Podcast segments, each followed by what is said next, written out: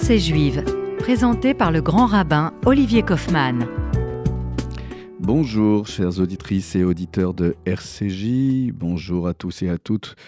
Très heureux de vous retrouver pour cette nouvelle page rafraîchissante de méditation, de pensée juive, de Chavruta avec vous, chacun d'entre vous, toutes et tous, pour euh, cette réflexion que je vous invite sur euh, les secrets de l'habit du Shabbat.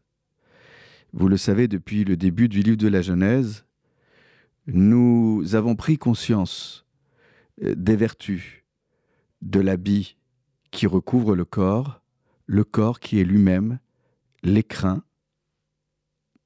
de l'âme, de l'esprit. Et il est vrai que cela pourrait paraître euh, étonnant que nous fassions toute une émission euh, de réflexion sur les habits du Shabbat. Mais il fut un temps où il y avait, les habits du dimanche. Et peut-être que la question de l'uniforme à l'école, la question euh, du vêtement, euh, qui n'est pas juste comme pour se focaliser sur ce que nous appelons la tsniout, parce que la tsniout n'est pas exclusivement euh, réservé aux femmes. Nous oublions de dire que la pudeur, c'est pour chacun d'entre nous, hommes et femmes confondus. Il est important de le rappeler parce que un lieu de culte, la synagogue, mais je dirais, mais tous les lieux de culte et même sûrement tous les lieux euh, où s'exerce euh, non pas le magistère divin, mais euh, le magistère euh, suprême euh, dans les hauts lieux de la République, il y a une manière de s'habiller. Que l'on soit jeune ou âgé, nous avons le respect du lieu, nous avons aussi le respect dans l'environnement dans lequel nous nous trouvons. Sans que pour autant cela devienne obsessionnel, nous devons éduquer nos enfants euh, sur la manière avec laquelle on se présente en public. Mais pas juste en public, également dans la sphère privée. Le roi David ne s'est-il pas interrogé lui-même sur la manière avec laquelle il devait se comporter avec son intimité lorsqu'il se retrouvait seul face à lui-même euh, dans euh, les espaces réservés à l'hygiène corporelle? Seul, non parce que toujours devant Dieu. Alors cela peut pour être euh, aussi obsessionnel que dans le Shulchan le code rabbinique, on nous dise comment s'habiller, se déshabiller, et qu'il y a toujours, euh, là encore, une forme de rituel qui nous impose à chaque fois une vigilance.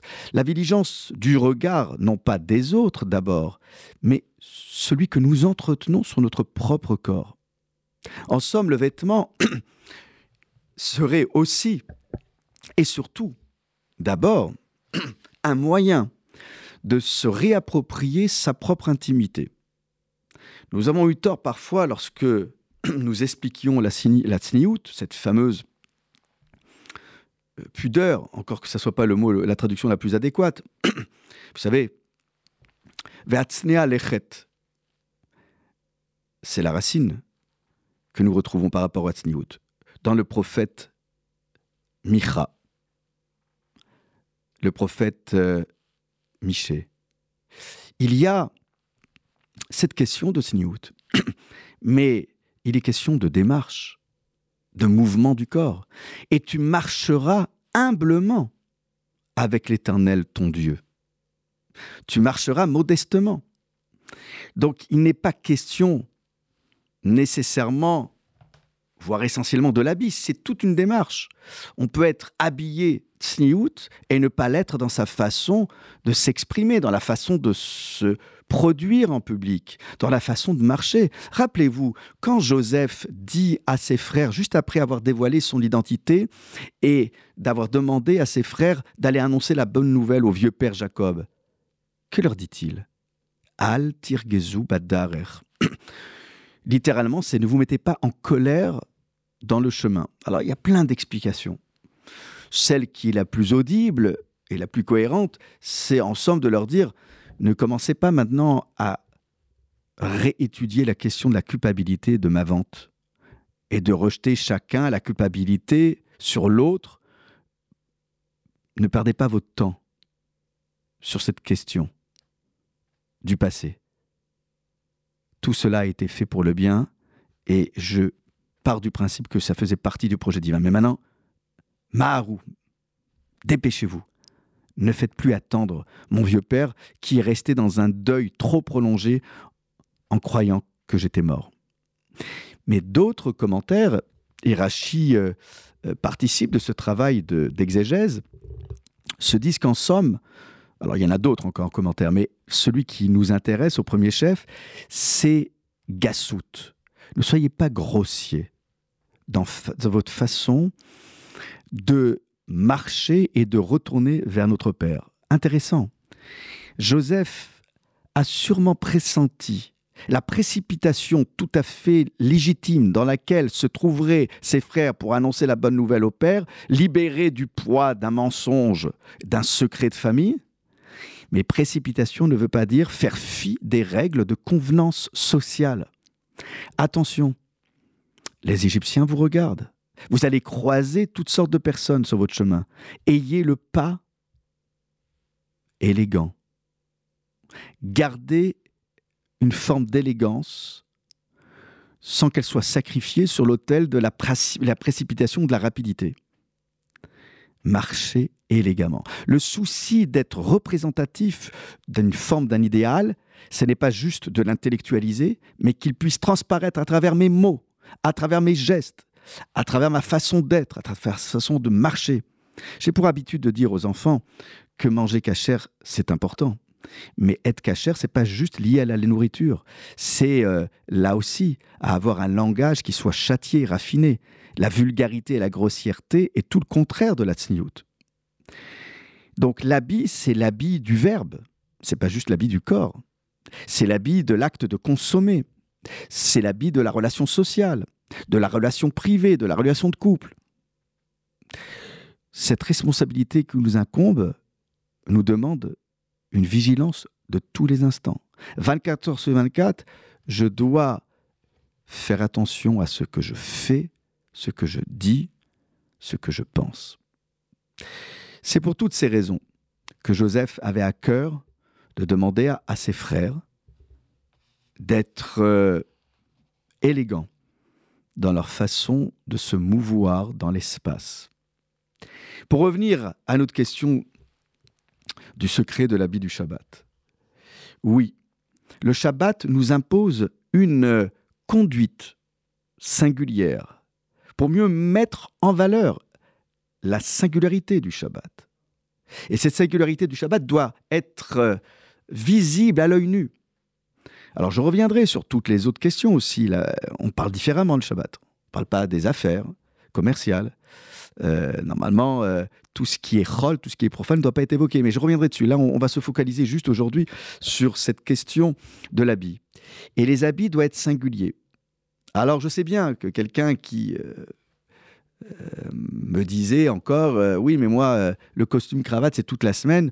Donc, euh, euh, l'habit euh, qui me repose et qui me singularise, c'est devenir en jean le Shabbat. Alors, c'est toute une question, mais il n'en reste pas moins que lorsqu'on regarde nos sources, parmi les attitudes qui doivent nous inspirer des grands sages d'Israël, de génération en génération, eh bien, ici, il est très clair que dans le traité talmudique Shabbat, page 25b, folio B, eh bien, on nous dit que le minag, la coutume adoptée par Rabbi Yehuda bar Ilai, c'est que on lui a apporté, veille de Shabbat, une sorte de récipient rempli d'eau chaude, et qu'il y immergeait son visage, ses mains et ses pieds, et qu'il allait euh, se revêtir euh, de vêtements spécifiques à tel point qu'on pouvait l'identifier comme, je reprends l'expression, Malach Hashem Tsevaot, comme un ange de l'éternel des forces célestes. Lorsqu'on regarde également ce que nous pouvions voir à propos euh, de nos rabbins, il y avait toujours cette idée de prendre des vêtements différents de ceux du Shabbat. Le Harizal, Hakadosh, Rabbi Louria de la ville de Tzfat, de la ville de Safed, disait lui-même qu'il fallait s'habiller de vêtements lavane, blanc, que le blanc, pas d'autre couleur que le blanc.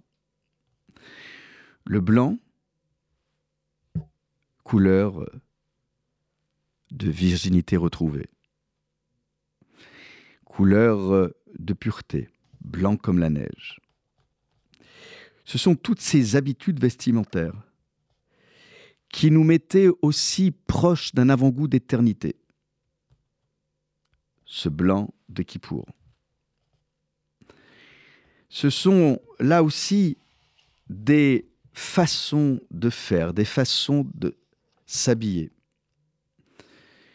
Et puis, il y avait également un très beau, très bel usage qui nous est rapporté à propos de Rabbi Shmuel de Lubavitch, qui, lorsqu'il allait se revêtir de ses habits si singuliers, il entonnait des nigunim, des chants. Et il y avait là encore un air musical qui accompagnait cet habillement. Et lorsqu'il se dépossédait à la sortie du Shabbat de ses vêtements, il se remettait à chanter, comme s'il y avait à travers ses vêtements une musicalité du Shabbat qui faisait corps avec la musique intérieure du corps qui portait ses habits. Certains vont même jusqu'à dire que le pyjama, cela peut faire sourire, mais le pyjama du Shabbat ne doit pas être celui de la semaine. Vous aurez donc compris qu'il y avait tant de volonté à singulariser cette journée qui n'a aucun répondant. Vous avez toutes les journées de la semaine qui passent par binôme. Shabbat est seul, singularité, solitude, pour mieux mettre en avant ce particularisme qui nous est si cher et que nous voulons laisser transparaître à travers les habits du Shabbat. Nous revenons tout de suite après une pause musicale.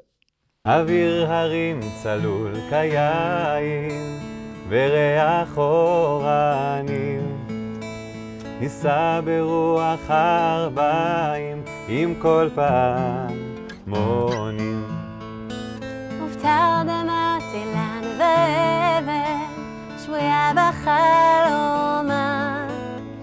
העיר אשר בדן יושבת ובליבה חומה.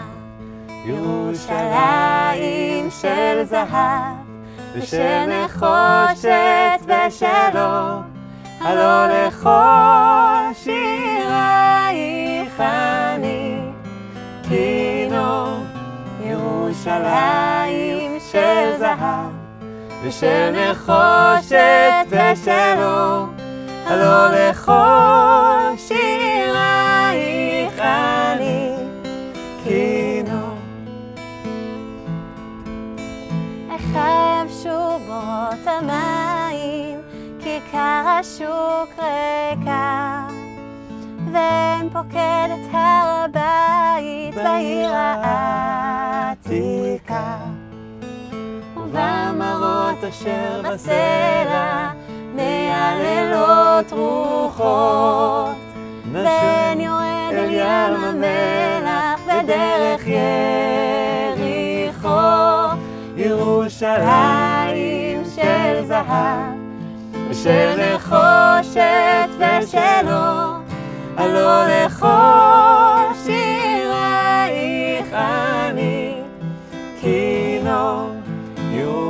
ירושלים של זהב, ושל נחושת ושל אור, הלא לכל שירייך אני כינור.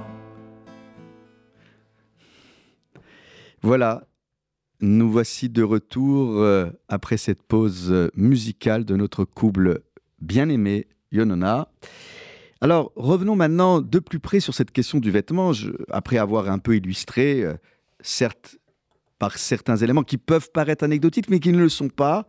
Voyons en profondeur cette question du rapport entre Beged et Kavod. Vêtements et honneur et gloire et respectabilité. Alors c'est intéressant de voir, pour l'aparté, que Beged, c'est très proche aussi de Boged, traître. Comme si le vêtement pouvait parfois trahir celui qui le porte ou trahir peut-être le regard de celui qui porte sur la personne un regard biaisé. Je ne vous ferai pas le coup, pardonnez-moi l'expression, de, l'habit ne fait pas le moine, mais il y a des choses qui peuvent, là encore, nous aider à prendre un peu de distance euh, sur toutes ces questions sans que cela devienne obsessionnel et sans pour autant abandonner, euh, sous prétexte de politiquement correct, cette question du vêtement. Mais revenons à Beget, Kavod et Kvod Shabbat, et l'honneur et la respectabilité et la gloire du Shabbat. Lorsque euh, nous regardons le traité Shabbat, toujours le traité talmudique Shabbat, page 113a, nous avons une belle dracha, une belle exégèse d'un verset du prophète Isaïe, chapitre 58, verset 13. Et là, on voit qu'il y a cette notion de kavod, dedo. Et il y a cette notion euh, de respect, de gloire, qui doit, là encore, nous permettre de prendre distance euh, avec certaines actions habituelles et les voies que nous avons l'habitude d'emprunter, parce que c'est cette distance qui nous permet de mettre l'autre sur un piédestal, prendre une forme de recul. Et là, l'exégèse à propos de Ribadeto, et tu lui donneras cette gloire, tu le respecteras. Exégèse du Talmud, afin que ton habit du Shabbat ne ressemble pas à l'habit de la semaine, à l'habit profane.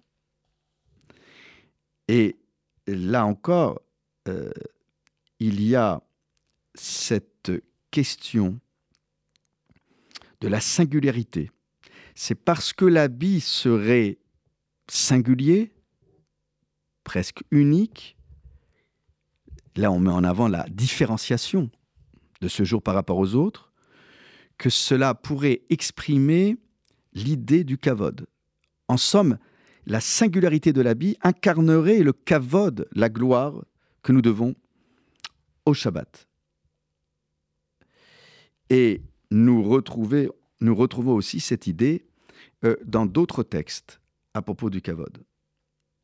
Et puis, lorsque nous regardons d'autres midrashim, nous voyons que il y a aussi une forme de savoir-faire qui nous est enseignée.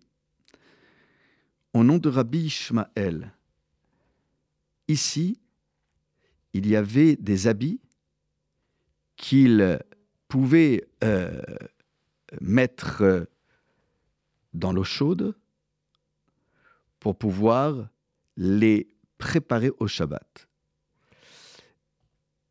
Il semblerait là encore que parfois cela pouvait être les mêmes habits, mais à qui on donnerait un nouvel éclat en les passant euh, dans une forme de lavage intensif à haute température pour qu'il soit euh, euh, avec l'empreinte du Shabbat. Ce lien que nous posons entre le kavod du Shabbat et euh, les habits du Shabbat, nous le retrouvons également dans le code rabbinique, le Shulchan Aruch. Les Isaer Bichvot Shabbat. Il faut faire très attention au kavod que nous devons au Shabbat, le respect que nous devons au Shabbat. Et euh, on nous précise que cela procéderait de l'institution de Ezra Hassofer, Ezra le scribe, où euh, on faisait la kvissa, on faisait euh, le lavage des habits le jeudi, en prévision du Shabbat. et de préciser qu'il faudra s'efforcer à ce que ces habits soient beaux pour le Shabbat et à minima euh, de faire en sorte qu'ils euh, soient apprêtés pour le Shabbat. Rabbi Moshe Isserles, le Rema, poursuit ce commentaire en disant que il y a même une façon de juxtaposer de manière concomitante entre le lavage d'une part et le fait, euh, le lavage, là je précise, le lavage du corps, le lavage corporel, de sorte à tout de suite mettre les habits du Shabbat sur le corps qui vient d'être lavé. C'est-à-dire qu'il y avait une forme de méticulosité dans l'esprit de Rabbi Moshe Isserles de la ville de Cracovie, de faire en sorte qu'il se lave pour le Shabbat de manière à ce qu'il soit le plus proche de l'arrivée du Shabbat, afin de s'habiller tout de suite pour le Shabbat. Donc c'était dans, l'heure qui précédait l'arrivée et l'entrée du Shabbat. C'est intéressant qu'on voit ici deux directions qui sont prises par euh, ce concept du respect du Shabbat. D'une part, euh, avec un habit qui soit beau, ça c'est pour celui qui le porte, et pour qu'il soit respecté des autres. Mais d'autre part aussi, qu'il fallait que ce Shabbat inspire une marque, pardon, cet habit inspire une marque du Shabbat. Et vous avez donc ici quelque chose qui euh, doit nous accompagner tout au long du Shabbat. Ce que nous dégageons vis-à-vis des autres, ce que nous dégageons pour soi et ce que nous dégageons pour le Shabbat. Cela peut sembler euh, un détail, mais nous comprenons que si les rabbins ont autant insisté dans la manière de faire et de le rapporter dans les textes talmudiques et dans la manière de l'expliquer, c'est que l'habit va accompagner le Shabbat tout au long de la journée. Eh bien, mes chers amis, soyons beaux, soyons shabbatiques avec l'arrivée du Shabbat et prenons les habits que nous choyons, les habits les plus beaux pour faire honneur à Shabbat. À très vite. Shabbat Shalom.